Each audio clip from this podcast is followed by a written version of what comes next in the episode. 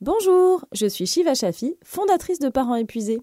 Je suis ravie de vous accueillir chez Parents Héros, le podcast qui propose des interviews croisées des deux parents. Qu'ils soient en couple, séparés, hétéros, homo ou hors de toute classification, nous donnons la parole à chaque parent. C'est pourquoi nos épisodes s'écoutent toujours par pair. Bonjour Laetitia. Salut Shiva. Alors, est-ce que tu peux nous raconter en quelques mots quelle est ta situation familiale? Donc, euh, nous, on est euh, français. On a déménagé au Canada, ça fait 15 ans. On a eu un premier enfant en France, euh, puis on est venu, elle avait un petit peu moins qu'un an, c'est Auréa. et puis ensuite, ben, on est resté vivre au Canada, et puis Corentin est né un petit peu plus tard. Donc maintenant, on est quatre, on est franco-canadiens. Et puis, on vit à Montréal. Génial, on entend le petit accent là. Ça y est, t'es devenue très très canadienne, non Après autant de temps? Ouais, on appelle ça l'accent milieu de l'océan. C'est-à-dire que les Français trouvent qu'on a un gros accent québécois et les Québécois trouvent qu'on a un gros accent français. Grosse arnaque, t'es chez toi nulle part, quoi, c'est moche. Total. et, euh, et, du coup, euh, qu'est-ce qui s'est passé au Canada qui a fait que vous êtes dans une situation quand même assez extraordinaire au sens propre du terme, euh, ton mari et toi?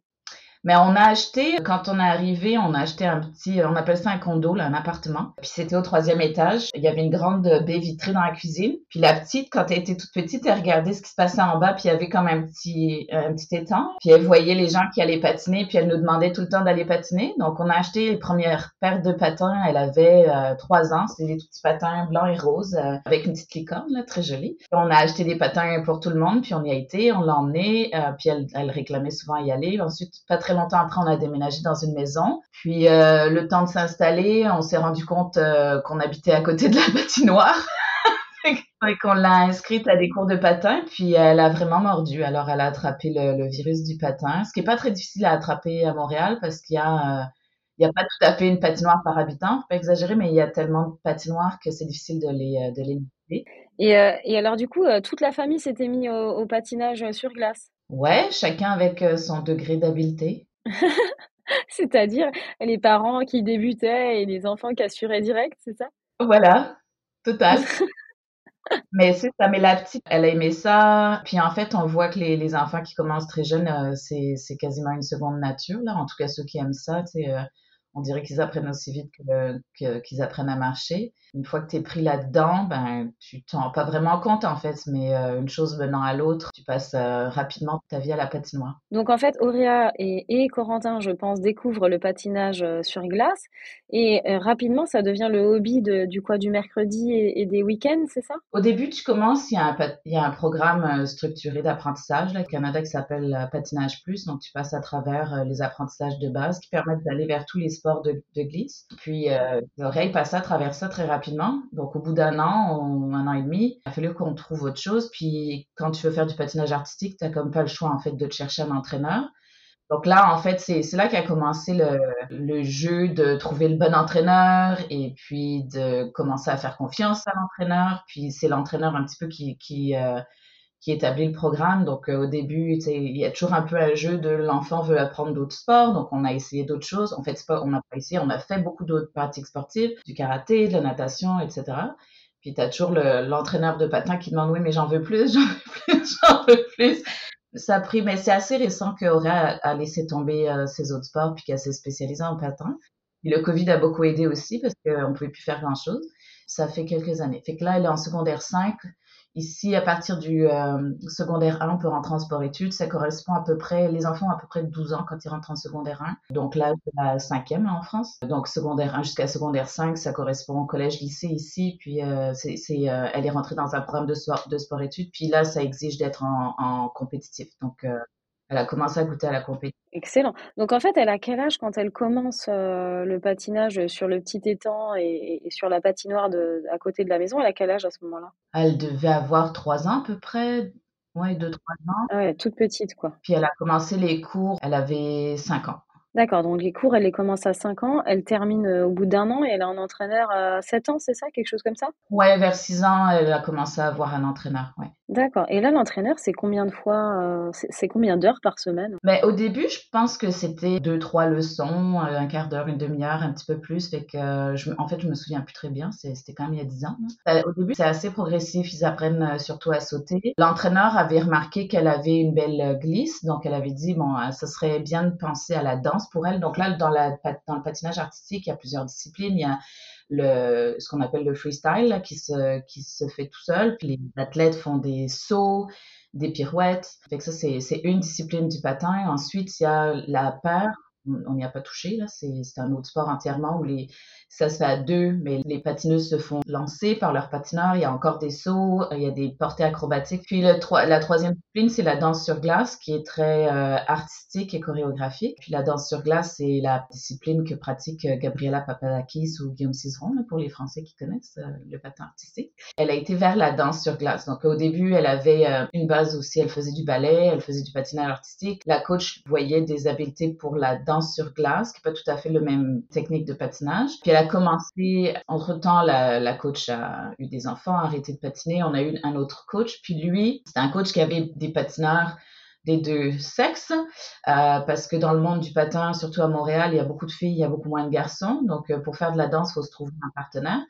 Euh, mais il se trouve que le, coach de ma fille avait, avait un peu des deux, puis il y avait un, un, jeune patineur qui avait tout juste un an de plus coréen. Donc, ils, ont, ils les ont mis ensemble pour voir ce que ça donnait, puis les deux ont embarqué dans la danse immédiatement. On, on commençait à patiner euh, compétitif. Donc, elle avait 9 ans, lui, il avait 10 ans. Puis depuis ce temps-là, en fait, elle patine toujours avec son, son même partenaire. Ah ouais, génial, depuis plusieurs années. Oui, ça, ça fait, euh, je pense que c'est leur septième ou huitième saison ensemble. Génial. Là, elle vient de, elle vient de rentrer. Euh, alors, on s'excuse pour pour la fédération française. On est avec la fédération canadienne. On représente le Canada. Ils viennent de, rentrer dans l'équipe euh, Next Gen du Canada. Donc, c'est l'équipe junior, en fait, euh, qui représente le Canada dans les compétitions internationales. C'est extraordinaire comme destin. J'espère que, ça pourra continuer longtemps et qu'elle ira très très loin.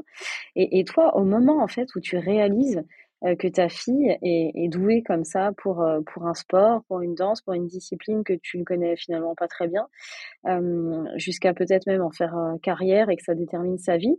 Ça, te fait quoi à ce moment-là et ça fait quoi à ton mari? Vous vous dites quoi? Mais en fait, il n'y a pas de moment en tant que tel parce que c'est un peu comme un cadeau qu'on, tu sais, c'est comme de, de get that on giving, like tu l'ouvres puis il y en a encore un peu plus. Ça fait que, on, on, on passe à travers des étapes, mais on sait jamais ça va être quoi vraiment la prochaine étape. T'sais, on sait jamais. Et ils ont commencé à patiner au début, ils avaient beaucoup de succès tous les deux, mais c'est une discipline qui est quand même assez rare, fait qu'ils compétitionnaient contre trois autres couples, quatre autres couples, cinq autres couples. Fait que c'est bien d'être premier, mais tu te rends compte qu'il y a, y a probablement autre chose derrière. Là. Euh, donc, je te dirais, à, chaque étape, on découvre. Donc, les étapes, ça a été, d'abord, ils ont commencé au niveau euh, provincial, ils avaient des, des, bons succès, ensuite, ils ont été au niveau national. C'est quand on a été au niveau national, puis qu'on s'est rendu compte qu'ils n'étaient pas complètement largués, qu'on a fait, ah, OK, il y a peut-être quelque chose parce que on sait que le Canada est quand même une nation euh, qui est réputée dans, dans ce sport. Donc, euh, si tu es capable de te passer au niveau canadien, il y a probablement une chance que tu puisses faire une carrière internationale. Donc, c'est là où on a dit, OK, il y a peut-être quelque chose à faire là. Fait que ça date d'il y a peut-être euh, quand ils avaient 13-14 ans. Et puis, ça, eux, ça leur a donné aussi beaucoup le, le goût de s'investir dans ce sport-là. Alors après, derrière, il y a, il y a plein de choses beaucoup plus, beaucoup plus difficile à démêler aussi parce que d'abord c'est des ados, donc euh, on sait jamais à quel moment ils vont c'est trop pour moi. Et aussi, euh, ben, ils sont deux dans cette histoire-là et euh, chacun peut avoir des, ses propres objectifs et on est un peu toujours en train de tester est-ce qu'on est toujours sur la même longueur d'onde, est-ce qu'on veut toujours la même chose et est-ce qu'on se donne toujours les mêmes objectifs? Et oui, oui, ça va être une longue aventure. Mais Auréa, à quel âge aujourd'hui? Là, elle a 16 ans. D'accord. Elle a 16 ans et donc c'est, elle était vraiment euh, très euh, moteur euh, dans, dans tout ça? Ou est-ce que c'est les parents ou la famille ou l'entourage ou le coach qui l'ont énormément poussée? Non, elle était moteur, mais comme parent, tu te poses toujours la question, est-ce que c'est moi qui veux, est-ce que c'est elle qui veut, comment est-ce que, je, est-ce que je la pousse ou est-ce que je l'encourage? C'est, c'est pas toujours évident à saisir comme les. Est-ce qu'on doit encourager, jusqu'où on doit encourager, euh, où est-ce qu'on doit les laisser prendre leurs propres décisions, où est-ce qu'on doit les aider? Là, on a eu une grosse crise cette année, on va pas se cacher. Là, il y a eu un grand, euh, il y a eu un grand changement de coach. Puis juste ça, ça, a créé beaucoup des remous. Mais on voyait que, qu'elle était pas bien. Euh, donc dans ce temps-là, tu te sens obligé de faire quelque chose. Mais après ça, tu veux euh, influencer pour que ça aille dans la bonne direction, mais en même temps, tu, n'as pas les réponses. Donc, tu es, toujours un petit à essayer de tester si c'est vraiment ça que tu veux. Est-ce que, bref, donc on a eu beaucoup de conversations cette année euh, dans ce contexte-là. Moi, c'est un sport que je que, que j'apprécie beaucoup. C'est pour ça que je me demande toujours, est-ce que est-ce que c'est c'est vraiment toi qui aimes ou est-ce que est-ce que c'est vraiment elle qui aime? Elle, pour le moment, elle euh, elle en mangerait là. Elle a, puis on voit qu'elle elle a beaucoup de, de plaisir sur la glace. On voit qu'elle euh, on voit qu'elle est très souriante. Mais elle, on a eu la conversation aussi. Elle est il y a des moments où elle dit garde, j'ai pas toujours envie d'y aller. Il y a des fois où elle aimerait bien aller avec ses copines faire autre chose. Ça a été nommé, c'est quand même un sacrifice dans sa vie. Ouais, un sacrifice. Puis il y a des moments, ça l'est moins, comme en plein milieu de l'hiver, quand euh, tout le monde est en train de cocooner à la maison, le fait d'être euh, d'être en train de compétitionner puis de, de, voyager un peu. L'aspect voyage lui plaît énormément. C'est, ça fait partie des, des, choses qui, l'attirent. Elle est très curieuse d'aller rencontrer d'autres gens, d'aller voir d'autres choses en plein mois de juillet, quand il faut encore aller s'entraîner tous les jours puis que les copines vont à la plage, euh, c'est moins drôle. Oui, parce que c'est quand même une sacrée discipline. À quoi ressemble sa vie quotidienne maintenant de pré-athlète euh, olympique en quelque sorte? Elle va à l'école le matin. Elle, euh, le midi, soit on l'emmène, soit elle se débrouille. Il y a quand même le métro à Montréal. elle va à la patinoire. Elle passe l'après-midi à patinoire.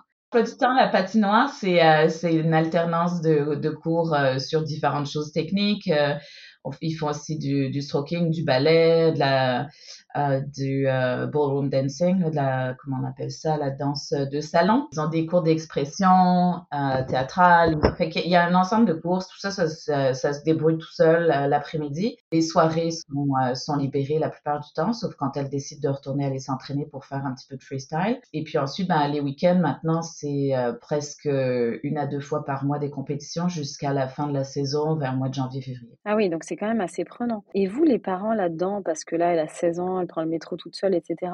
Mais j'imagine qu'à un moment donné, c'était à vous de l'amener à droite, à gauche. Tu, tu parles aussi de compétition où elle doit voyager, donc c'est à l'international. Comment ça se passe tout ça dans une famille? Bon, plusieurs choses. D'abord, euh, son papa travaille de la maison. Donc, euh, en fait, il travaille de la maison le matin et de la patinoire l'après-midi. Donc, il y a toujours son papa pas loin. Mais ça, c'était jusqu'à cette année. Maintenant, elle se débrouille. Mais euh, jusqu'à l'année dernière, la, la, patinoire, elle pouvait pas y aller en transport en commun. Donc, elle était, elle y allait en voiture le midi avec son, avec son père. Et son père travaillait de la patinoire. Donc, ça, c'est, ça a aidé à rendre la logistique faisable parce que sinon, c'est, c'est un casse-tête. Chaque, chacun a un peu sa recette là dans, dans le milieu il y a quelques écoles qui ont des euh, qui ont des navettes, mais bon, bref, nous notre recette c'est ça, mais oui, chacun a la sienne. Puis ensuite, ben, les compétitions, comme c'est des, des, compétitions locales, on en profite pour faire un, week-end. Dans, deux, dans deux semaines, on va euh, à Québec, donc on va y aller en famille, puis on va en profiter pour aller voir euh, les chutes de Montmorency, par exemple, des choses comme ça. Donc ça, ça fait partie de notre notre routine de famille, c'est de, de, voyager un peu autour du Québec en famille, puis on en profite pour voir un peu le Québec. Quand c'est des compétitions nationales, il y en a juste, euh, ben, jusqu'à là maintenant, il y en avait juste un ou deux qui y allaient pour accompagner. Donc, euh, des, des lieux extrêmement euh, exotiques comme Regina au Calgary. Ensuite, là, en fait, bon, c'est la première année avec des compétitions internationales, mais elle a 16 ans et puis Skate Canada s'occupe de tout, donc on va pas y aller. Elle va y aller toute seule. elle est accompagnée de son entraîneur. On regardera ça de la maison, puis probablement qu'on sera très ému, mais on sera pas présent. Est-ce que parfois tu as l'impression qu'elle passe plus de temps avec son entraîneur qu'avec vous? Euh, Non, pas tant. Non, non, elle est quand même très présente à la maison. Mais euh, oui, il y a quand même un, il y a quand même une ligne un peu. Euh, l'entraîneur parfois prend un peu le rôle de, de parent. Mais je te dirais qu'Auréa, elle met quand même un peu des limites sur la relation qu'elle souhaite avoir avec ses entraîneurs. Quand ça lui convient pas, elle, elle va le dire dans ses propres termes, genre l'entraîneur me saoule. Non, je pense qu'elle a, elle a, en fait, c'est un peu particulier parce qu'elle a eu son entraîneur depuis qu'elle était très petite, son premier entraîneur. Là, on vient d'en changer. Je pense que ça a fait changer, ça fait évoluer la vision qu'elle a de ce qu'est un entraîneur aussi. Mais elle, dans sa tête, il faut vraiment quelqu'un qui la pousse vers de la haute performance. Euh, puis ce qui a clashé avec ses entraîneurs, c'est justement euh, par rapport à, la question de l'ambition, en fait. Elle avait eu des commentaires de l'entraîneur qui disait tu veux trop, tu en veux trop. Et là, ça, ça a été vraiment comme un, drapeau rouge. Comme elle a dit non, non, c'est pas, pas toi qui dicte où est-ce que je veux aller. A partie d'une plus grosse conversation aussi par rapport à, la progression de, de la tête, mais, euh, mais pour elle, c'était vraiment un, red flag. Ouais. Je me pose la question par rapport justement au, petit frère euh, Corentin qui, je crois, aime beaucoup aussi le, le, patinage sur glace.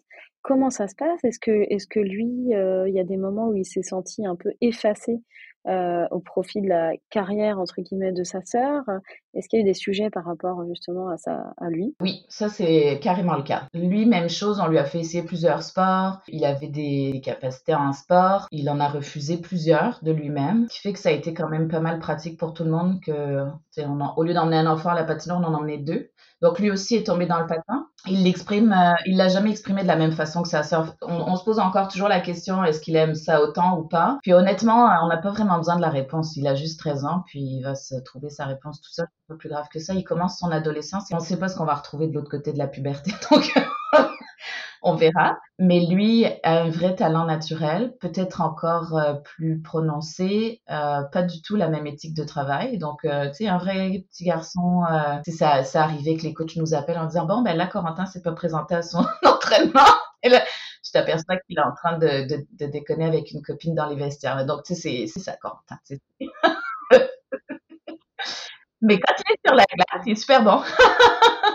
Et il y avait une espèce de compétition entre les deux ou plutôt au contraire, euh, elle lui montrait la voie? Alors, oh, bon, fait que là, c'est vraiment une relation frère-sœur euh, très traditionnelle, c'est-à-dire que elle, faut surtout pas qu'elle lui fasse des commentaires, sinon lui, ça va l'énerver. Lui est plus avancé que sa sœur au même âge, mais comme elle est toujours un pas d'avance sur lui, il se voit pas comme très, il, il le voit pas en fait qu'il a c'est qu'il a des belles perspectives aussi, qu'il a des belles euh, capacités.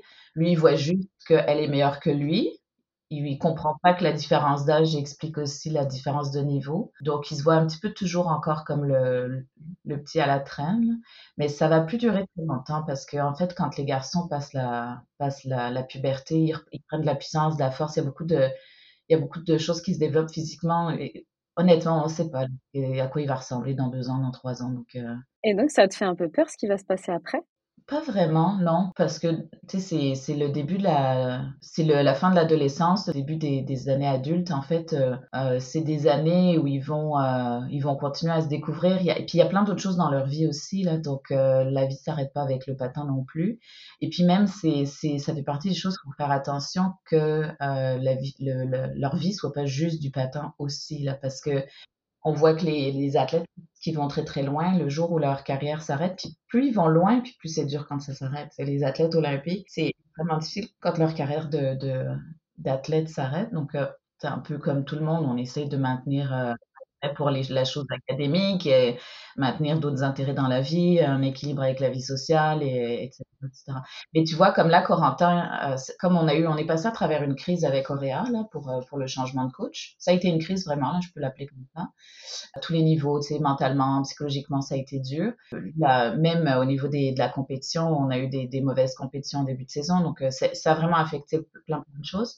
Puis là, tu vois à quel point ta vie est affectée par ça. Puis Corentin, lui, ben, on, il, il tombait un peu dans l'ombre parce que l'urgence était de, gérer la crise. J'ai pris Corentin puis je l'ai emmené en vacances parce qu'il avait besoin de voir autre chose un petit peu. Puis il a, vu ses cousins puis il a fait autre chose de sa vie que d'entendre parler de, de patin. Puis il est rentré, ça allait mieux. Fait que des fois, c'est, il faut, faut pas non plus voir midi à 14 heures. Là, il y a des solutions quand assez simples à ce genre de problèmes. C'est qu'il faut donner un petit peu de temps à aux enfants. Oui, il faut leur donner un peu de temps séparément et je pense que tu as eu sans doute le bon réflexe en partant un peu avec lui tout seul. Et vous, en tant que couple, euh, comment ça s'est passé le partage justement des tâches, de dire euh, c'est toi qui vas t'adapter euh, physiquement l'emploi du temps d'Auréa, moi je continue. Comment vous avez décidé tout ça et est-ce que ça s'est fait euh, très naturellement? Est-ce que ça a été le fruit d'une négo? Euh, Non. Alors en fait, le truc, c'est qu'au début, tu sais, comme je te disais, les coachs, ils en demandent plus, ils voudraient voir plus souvent les enfants, ils veulent, euh, ils veulent plus. Puis à ce moment-là, je me souviens que Manu, là, il freinait des quatre fers. Et mais moi,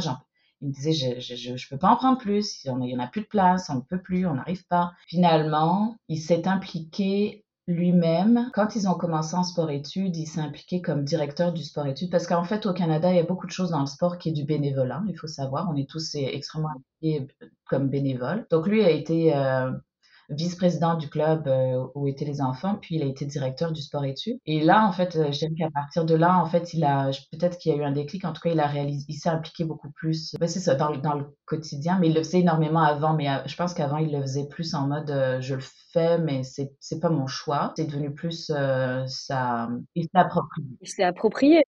Il se l'est approprié. C'est devenu son chemin, son projet. D'accord. Et donc, il était à l'aise avec ça, euh, fier de ce qu'il faisait. Vous avez jamais eu peur que ça fasse tout basculer, que toute votre vie, euh, c'est un peu ce que tu disais avant, mais ne soit que centré autour de ça et que ça puisse impacter euh, non seulement les enfants, mais aussi votre couple? On n'en parle pas tant que ça. Alors, peut-être qu'on devrait, mais parce qu'en fait, ça, ça se fait progressivement. En fait, il n'y a, aucun moment, tu sais, il y a des moments où on aurait pu décider d'arrêter, mais sinon, il n'y a aucun moment où on s'est, euh, on s'est vraiment assis pour dire, bon, euh, ça, c'est trop. Il n'y a jamais eu des désaccords, par exemple, où l'un a l'impression que l'autre pousse trop, euh, ou par exemple, avec la crise d'Oréa, il n'y a jamais des moments où tu as dit oui, mais c'est toi, t'exagères, ou, ou lui qui te le dit? Non, c'était plus au début quand, euh, quand euh, il fallait augmenter la cadence. Je dirais jusqu'à ce qu'on rentre en sport-études. En fait, une fois que tu es en sport-études, ça, je te dirais que ça, ça a simplifié la vie. Ça a fait en sorte que la routine est la même tous les jours, puis qu'on a nos week-ends.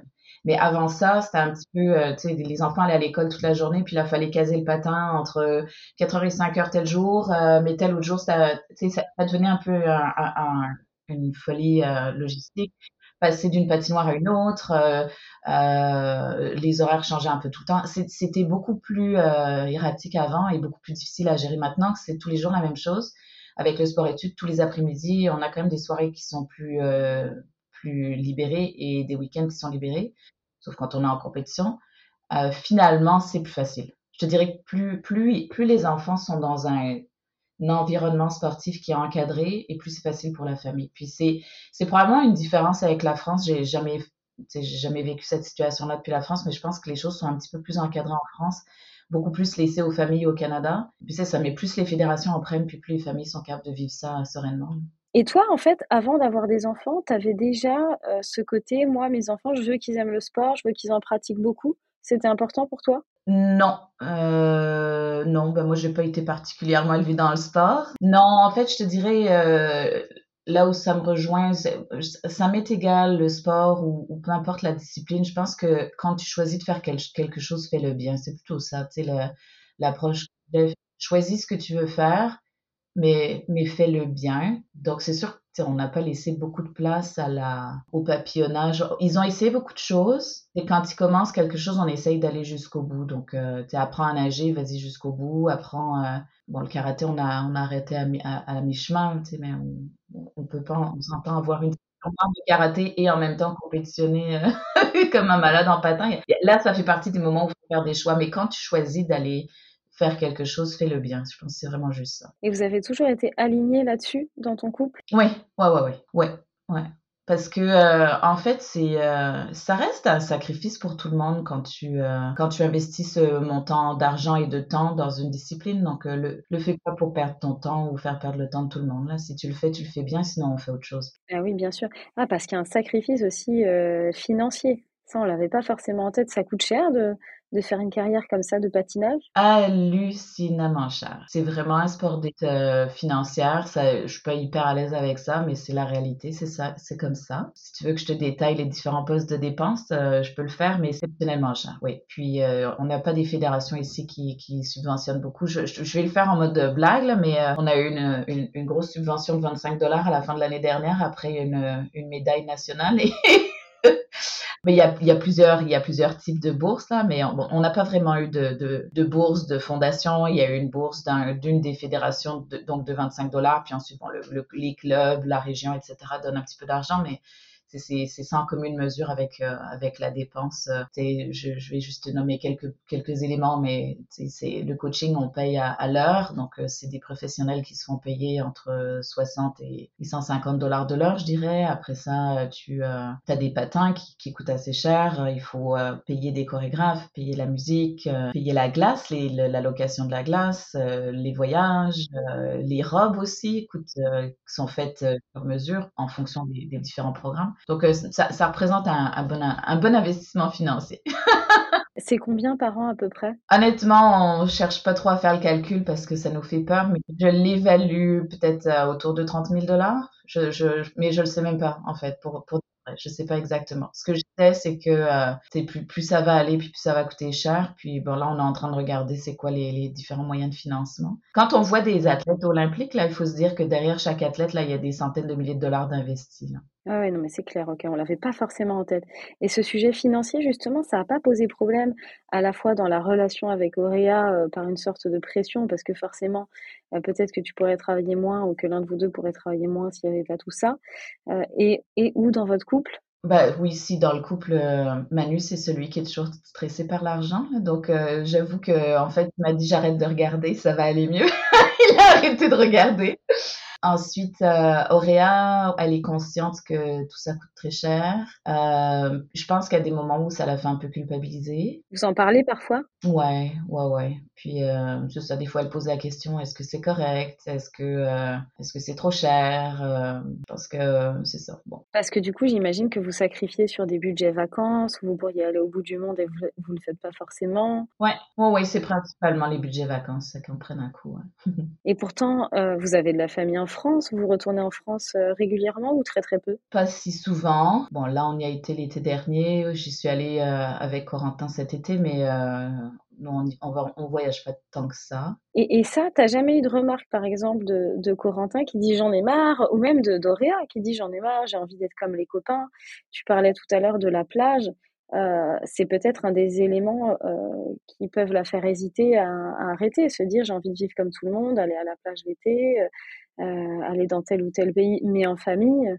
Euh, c'est peut-être quelque chose qui revient, non? Ouais, mais ça peut. Puis ça, va revenir chaque année. Ça revient à deux moments. Euh, ça revient, en fait, ça revient aux vacances. Alors, il n'y a pas beaucoup de vacances au Canada, mais euh, le rythme scolaire ici, c'est il y a deux semaines de vacances en Noël, à Noël. Il y a une semaine au mois de mars qu'on appelle les vacances de printemps, mais c'est vraiment l'hiver.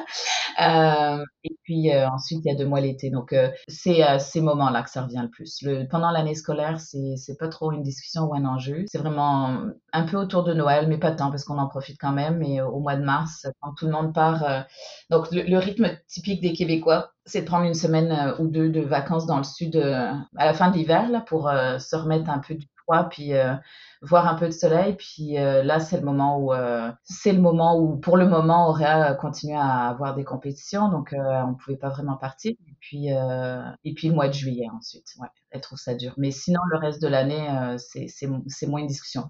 Il y a trois fois dans l'année où ça ressort.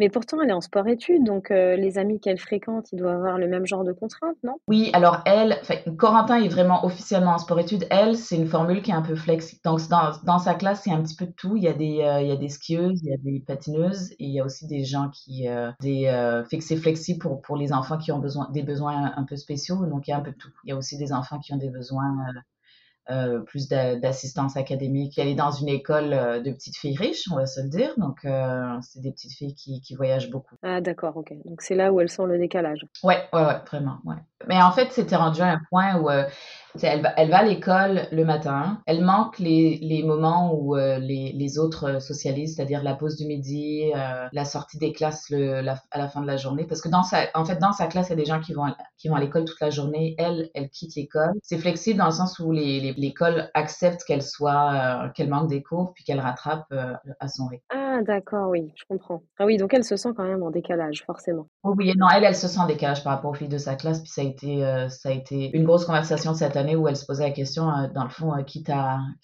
jamais, ne jamais avoir de moment de, de socialisation avec les autres, autant euh, me mettre en école à distance. Elle a testé cet été. Puis elle a trouvé ça quand même assez ardu de devoir suivre un programme sans avoir autant de facilité d'accéder à des profs pour poser ses questions. Donc finalement, je pense qu'elle a, elle a fermé cette, euh, cette porte-là de dire je pourrais faire l'école à distance. Elle, elle continue à aller à l'école, mais c'est vrai que les, les, les, moments de socialisation avec les filles de sa classe sont faibles. En compensation, elle a euh, beaucoup de moments de socialisation avec euh, son équipe de danse. Donc finalement, c'est un peu comme si ton, son cercle social était déplacé vers le, vers le patin. Ce qui fait aussi que c'est pour nous, c'est ça rend encore plus délicat si jamais elle était pour arrêter le patin. Euh, ça a plus d'impact que juste sur son sport, ça a des impacts sur son cercle social parce qu'elle a beaucoup, beaucoup de copains et de copines qui sont des patineurs. Oui, en fait, elle est de plus en plus dans le monde du patinage et ça réduit un petit peu le cercle. J'imagine que ça doit être un peu flippant. C'est un cercle quand même très large parce qu'elle a des copines qui sont des, euh, des patineuses japonaises. C'est un, autre, euh, c'est un autre monde un peu international, elle rencontre du monde à travers le Canada, donc euh, c'est d'autres genres de profils d'enfants et de jeunes. Euh, mais c'est sûr que c'est pas l'environnement traditionnel de, des enfants du quartier. Là. Et oui, oui, c'est un peu à part. Elle est, en décalage, mais pour vivre quelque chose d'assez exceptionnel, mais singulier, euh, qu'il faut donc assumer, ça c'est sûr. Et, euh, et j'imagine qu'il y a donc une discipline aussi physique une nutritionnelle assez, assez dingue. Comment se passent les repas? Est-ce que vous, les parents, vous participez? Est-ce que toute la famille s'y est mise Comment c'est? On n'a rien changé. Peut-être qu'on aurait dû, mais on n'a rien changé dans nos habitudes. La, Auréa, elle, elle s'organise, c'est-à-dire que euh, bon, elle peut pas faire des gros repas avant, de d'aller s'entraîner, donc elle, elle, euh, elle est vraiment sur le mode euh, c'est fractionné là. Elle fait beaucoup de repas, mais plus petits. Elle mange un peu plus souvent, mais mais, mais c'est ça, moins, euh, moins en quantité. Euh, mais en fait, elle s'organise pas mal elle-même. Les enfants sont super indépendants ici au Canada par rapport à ça, je, en tout cas, je trouve. Euh, donc, euh, toute la journée, elle, elle, se prépare des, des collations avec euh, des avocats, des fruits secs, des, des, toutes sortes de choses parce qu'elle elle a compris le, le besoin d'avoir euh, certains apports nutritionnels. Elle mange beaucoup de protéines. Puis après ça, ben, le repas du soir, c'est le repas traditionnel de la famille française. Tout le monde à table, puis... on mange tous la même chose.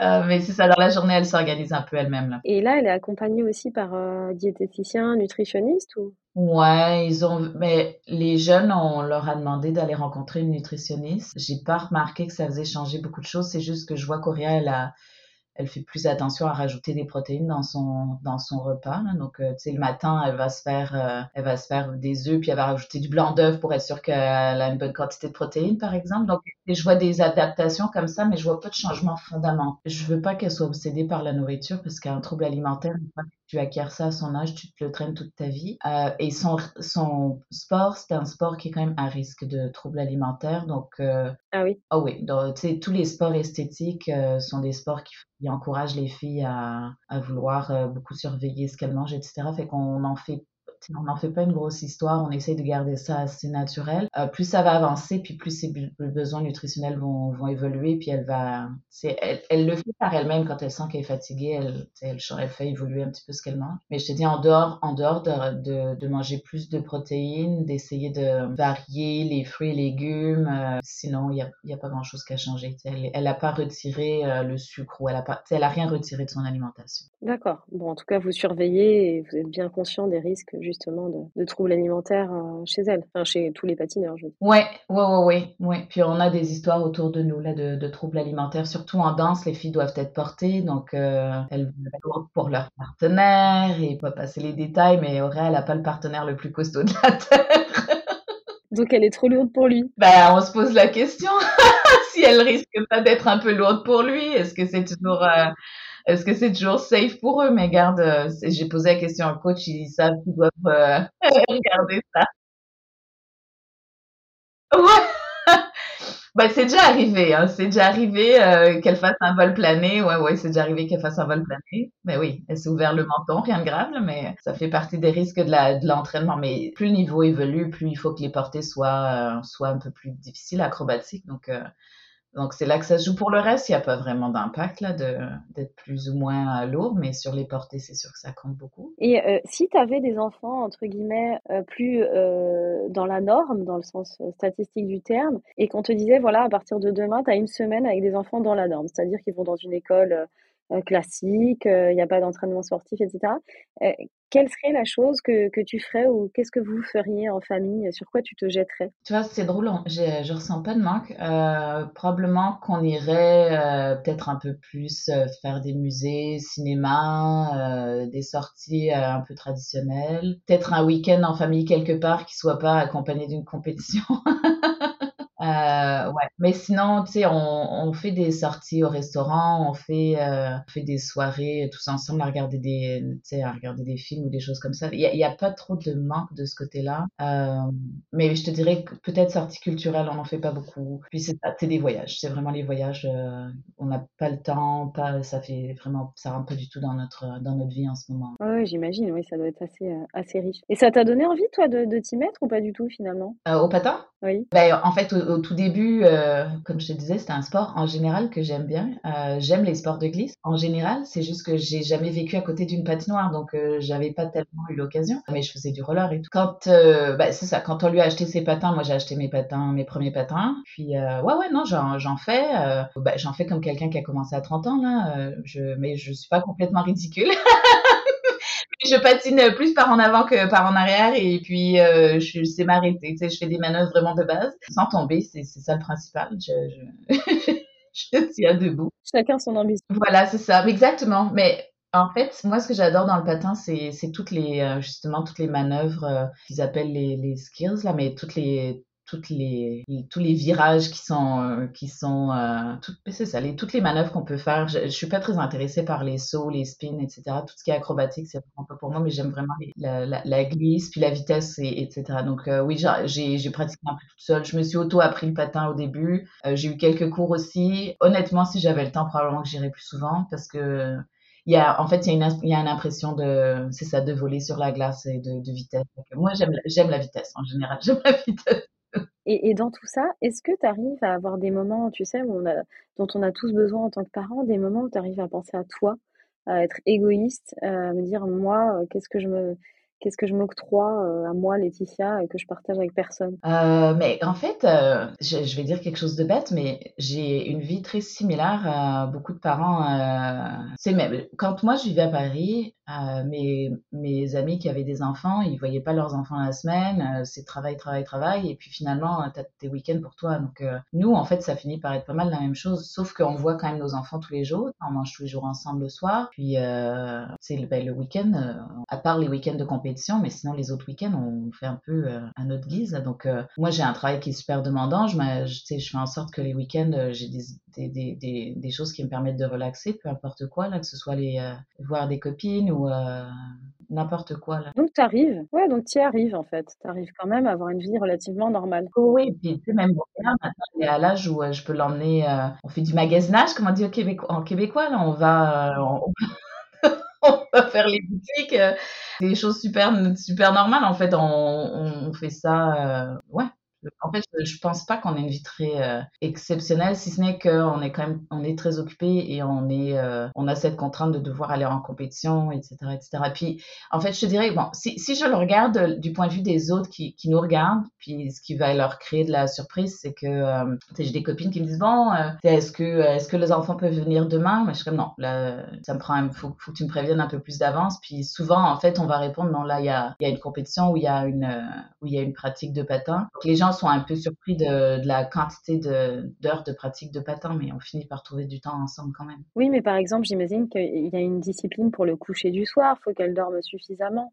Est-ce que vous arrivez, par exemple, à faire des apéros qui dégénèrent et les enfants qui se couchent à une heure, les parents qui, qui picolent, enfin des choses comme ça? Euh, ça arrive plutôt le week-end. Auréa, elle a un bouton off quand elle est plus là et plus là, donc elle, à un moment donné, tu la vois disparaître puis elle va se coucher. Mais ça, c'est depuis qu'elle est toute petite. Elle, quand elle a plus de, elle devient toute blanche puis là, c'est comme, et puis là, et juste là.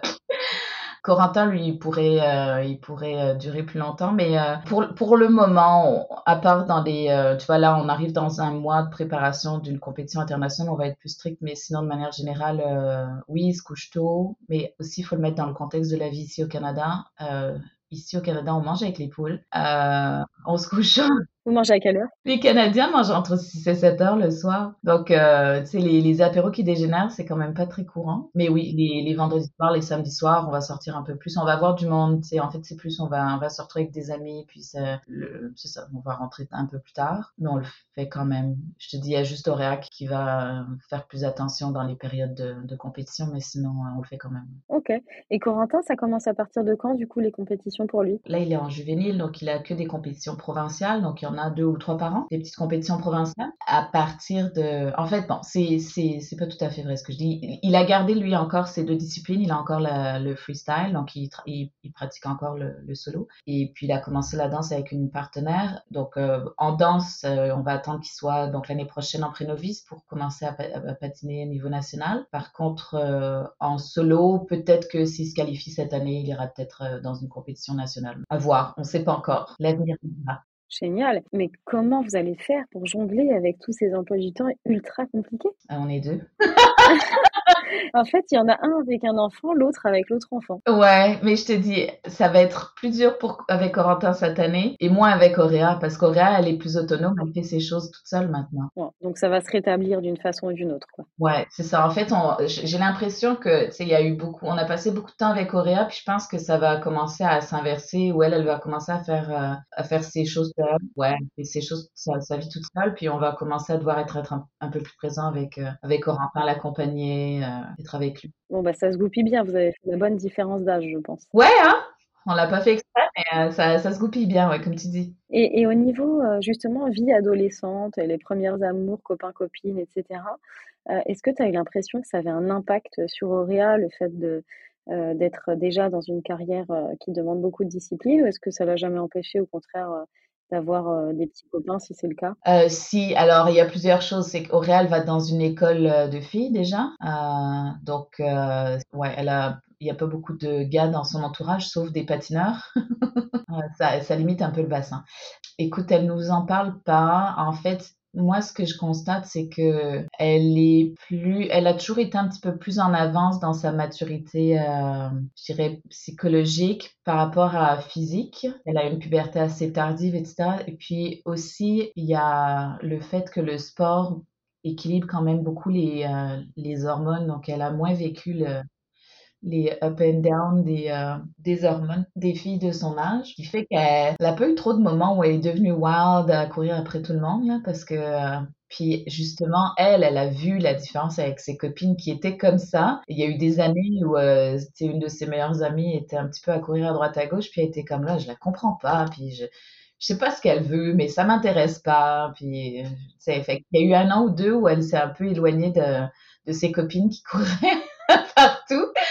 Euh, ça s'est remis en place récemment. Euh, elle, elle, elle, elle a pas de copain pour le moment. Ça l'intéresse pas trop trop, t'as l'impression? Bah oui, puis non, mais euh, là aussi, tu sais, je, je, connais d'autres filles qui sont passées par là. En fait, c'est vrai que d'être avec un partenaire en, patin, c'est un peu dissuasif aussi pour les autres gars qui se disent c'est quoi la relation qu'elle a avec ce gars-là? Et je pense que c'est un peu dissuasif pour les autres gars, pour dire vrai. Ouais. Ah oui, c'est intéressant. J'avais pas pensé à ça, mais oui, ça, ça paraît assez logique. Ça doit faire peur. Ouais, mais elle est pas en couple avec euh, avec son partenaire du tout là, pas du tout. Et puis euh, elle a plein de copines qui viennent lui dire est-ce que tu es en couple avec lui? Non, ok. Alors est-ce que tu peux me donner son numéro? Donc elle fait l'entremetteuse. C'est hyper drôle. Et il n'y a jamais eu d'envie euh, de, de, se mettre en couple justement avec son partenaire? Non, elle disait non, ce serait vraiment trop bizarre. C'est un peu comme un frère pour elle, je pense. À cet âge-là, c'est rare. Pour les couples plus âgés, euh, dans la vingtaine et la trentaine, souvent c'est des vrais couples dans la vie. À l'âge qu'ils en ont, c'est vraiment rare, d'après moi, que ce soit aussi une relation euh, romantique en plus d'être une relation sportive. Et dernière question, pourquoi une école de filles? C'est elle qui a choisi. Là, elle est rendue au point où elle le regrette, on va se dire les, la vérité. Quand elle était, quand elle avait 12 ans, en fait, euh, elle a eu un coup de cœur pour cette école. C'est vrai que c'est une très belle école. Euh, c'est une école qui a un gros historique, qui a une très belle architecture. Euh, quand tu rentres dans l'école, c'est très enveloppant, c'est beau, c'est beau, c'est vraiment des beaux locaux. Et en fait, les écoles savent ce qu'ils font. Hein. donc, on a été aux portes ouvertes. Ils ont vraiment fait la, la, la grande séduction pour elle. elle est rentrée là-dedans, puis elle a eu un grand coup de cœur. Donc, elle a choisi cette école-là. Au début, ça marchait, ça, ça, faisait tout à fait son affaire. Là, elle est vraiment rendue au point où c'est tout much. Elle est peut-être un peu trop Ouais, les, là c'est la dernière année, puis heureusement parce que euh, elle est arrivée à la fin de qu'elle recherchait dans cette école-là, mais elle a aimé son parcours. C'est c'est une très bonne école. C'est une très bonne école. C'est juste que le temps qu'elle vaut. Ok, ok, non, bah de toute façon il va se passer beaucoup de choses, j'imagine, dans les années qui viennent. Est-ce qu'on peut la suivre quelque part? Est-ce qu'on peut suivre les aventures de votre famille et de, de vos géniaux enfants euh, patineurs? Oh, c'est une bonne question. Je, euh, moi, je poste un peu sur Facebook, mais mes enfants m'ont dit c'est un truc de vieux, Facebook, fait que je vais lui demander si elle veut qu'on partage. Je pense qu'elle fait des choses sur Instagram un petit peu. Je vais, je vais lui demander, il y a, si tu veux, je te, je te partagerai des liens. Je pense qu'elle a un compte Instagram, mais tu vois, on n'est pas très réseaux sociaux. D'accord, mais il n'y a pas un compte public où, euh, où, moi je peux dire à toute la communauté de, de la suivre? Pour le moment, non. Mais on pourrait faire quelque chose pour cette année, sachant qu'elle va aller se, se, promener un petit peu en Arménie, etc. Là, on pourrait. Euh, gérer les attentes là cette année, ça va être une catastrophe. Hein, les résultats, juste que tu saches. Hein, c'est pas, euh, elle est pas dans le top 10 mondial encore. Hein, on en est loin. Oui, oui, bah, j'ai compris qu'il y avait un petit. Euh, de toute façon, il y a des ups and downs aussi chez les sportifs. Donc, à 16 ans, ça peut se comprendre hein, de faire un aussi beau parcours et d'avoir le droit d'être un peu moins performant. Euh, tu vois, sur quelques compètes, je pense que c'est un humain cet enfant. Oh oui, mais, mais puis c'est aussi que c'est un sport euh, à développement à long terme et le top 10 mondial au niveau senior est dans la trentaine. Puis tu vois, ça c'est une conversation qu'on a eue aussi cette semaine parce que Auréas a une de ses très bonnes amies patine dans, dans une autre discipline qui est le couple. Euh, donc tu sais, la, discipline dont je te disais, c'est plus acrobatique, c'est moins chorégraphique. Le couple, il faut, il faut monter assez rapidement parce qu'il y a plus de risques de blessures, c'est beaucoup plus dur pour le, physique et donc les patineurs arrêtent assez rapidement en fait. Donc tu sais, c'est un peu comme la gymnastique en fait, tu, tu montes vite, vite, vite, vite puis tu t'arrêtes quand même, tu, tu, prends ta retraite très jeune. Et donc là, en fait, euh, bah, sa, sa meilleure amie, elle est rendue à, à faire des podiums au niveau euh, mon, mondial. Et elle commence une super belle saison. Et puis, Auréa, elle, elle va, elle va, elle rentre au même niveau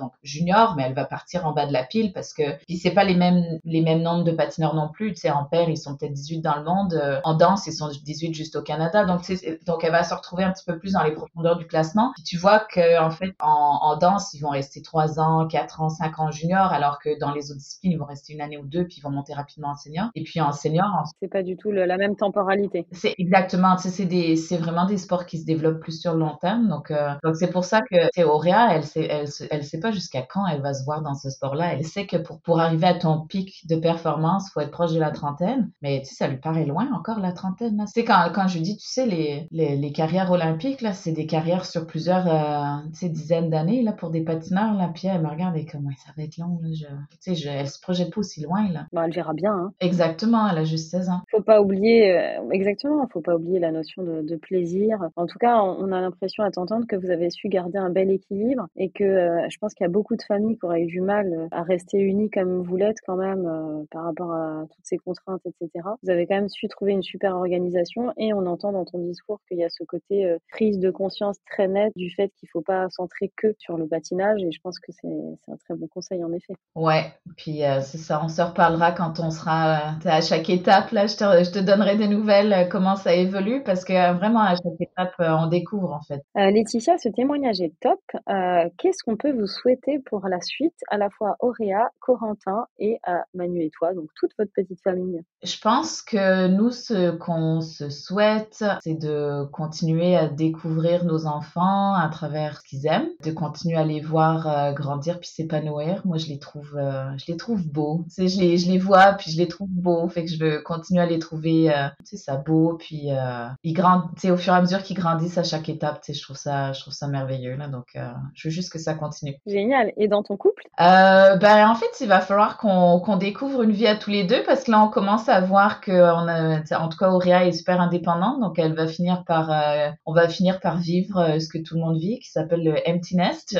Ici, je sais pas comment on appelle ça en France, mais le syndrome du nid vide. Le syndrome du nid vide, voilà, ben c'est ça, ça nous guette et puis là, je pense que va falloir qu'on commence à se poser la question à quoi va ressembler notre vie quand le nid sera vide. J'avoue que je suis pas prête du tout, du tout. Je suis vraiment pas prête pour ça. ça ne s'entend pas du tout.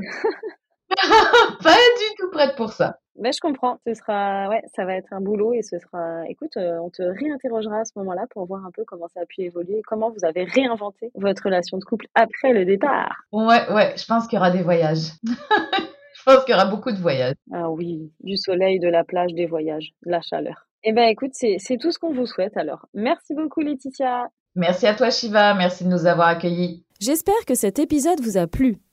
On se retrouve bientôt pour un nouveau témoignage. Si vous aussi, vous souhaitez nous faire partager votre histoire et passer dans notre podcast, contactez-nous sur nos comptes Instagram ou Facebook. D'ici là, n'hésitez pas à partager sans modération ce podcast et à mettre 5 étoiles. Ça nous aidera beaucoup à continuer et en plus, ça nous fait très plaisir.